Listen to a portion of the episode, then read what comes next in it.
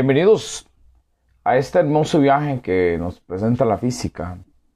¿Saben por qué estudiamos física? La física nos da la respuesta por sí sencilla, por un ejercicio de resolver problemas, eso que vivimos haciendo. ¿Y qué tiene que ver eso?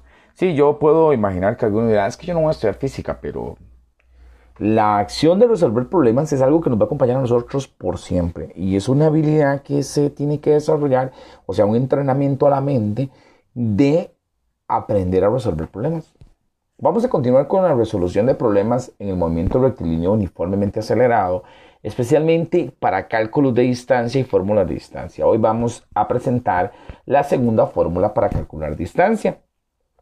Esa fórmula es D es igual a la multiplicación de la velocidad inicial por un tiempo más la aceleración por tiempo al cuadrado dividido entre 2.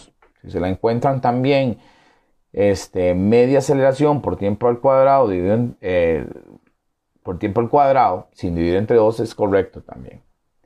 Bueno, yo les quiero hablar brevemente sobre esta fórmula. Esta fórmula es una fórmula eh, muy estratégica porque esta fórmula la vamos a estudiar cuando la velocidad inicial es igual a cero. Entonces hay un fenómeno que nosotros no hemos estudiado que se llama cuando algo se hace a cero. Si ustedes están escuchando este podcast y tienen una calculadora, yo los invito a que agarren cualquier número y lo multipliquen por cero. Bueno, muy bien. ¿Qué resultado tuvieron?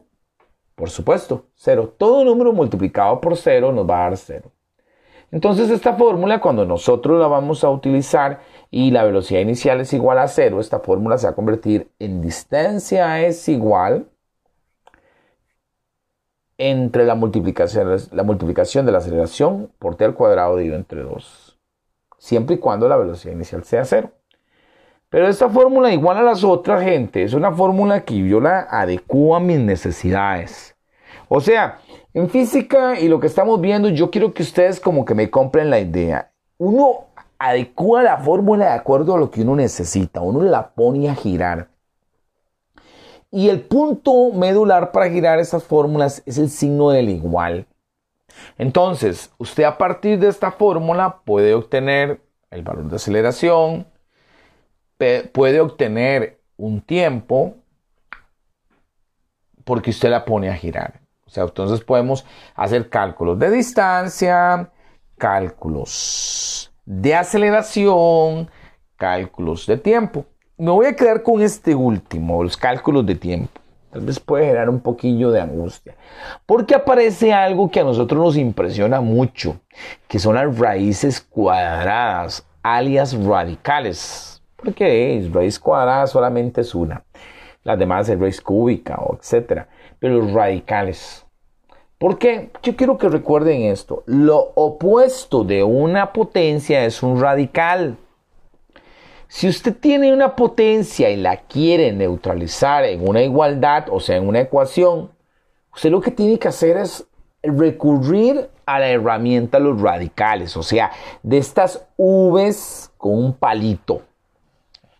Las famosas raíces cuadradas. Y sí, la raíz cuadrada de t al cuadrado es t. Porque la raíz cuadrada se cancela con el exponente cuadrado. Bueno, esto lo vamos a ver en la práctica cuando hagamos cálculo para determinar el valor del tiempo a partir de esta fórmula. Es una fórmula dinámica, como les decía, es la segunda para calcular distancia. Es cuando la velocidad inicial es igual a cero y cuando no está implicada la velocidad final. Es una fórmula que nos puede ayudar muchísimo para hacer cálculos de tiempo a partir de la aceleración. Les invito a que observen el biotutor, respetando siempre un código de colores y ahora hemos agregado una serie de pasos a las fórmulas para que se puedan ayudar más. Además, también recuerden que queda la presentación de PowerPoint para que ustedes puedan ver el video y luego ustedes a su ritmo y a su forma van viendo el PowerPoint para ir observando de dónde salen cada una de las cosas. Recordemos, no nos agobiemos ni nos asustemos ni nos impresionemos cuando aparezcan los radicales o raíces cuadradas. Bueno, hasta pronto. Nos estamos escuchando en otra oportunidad para hablar brevemente sobre el maravilloso viaje de la física.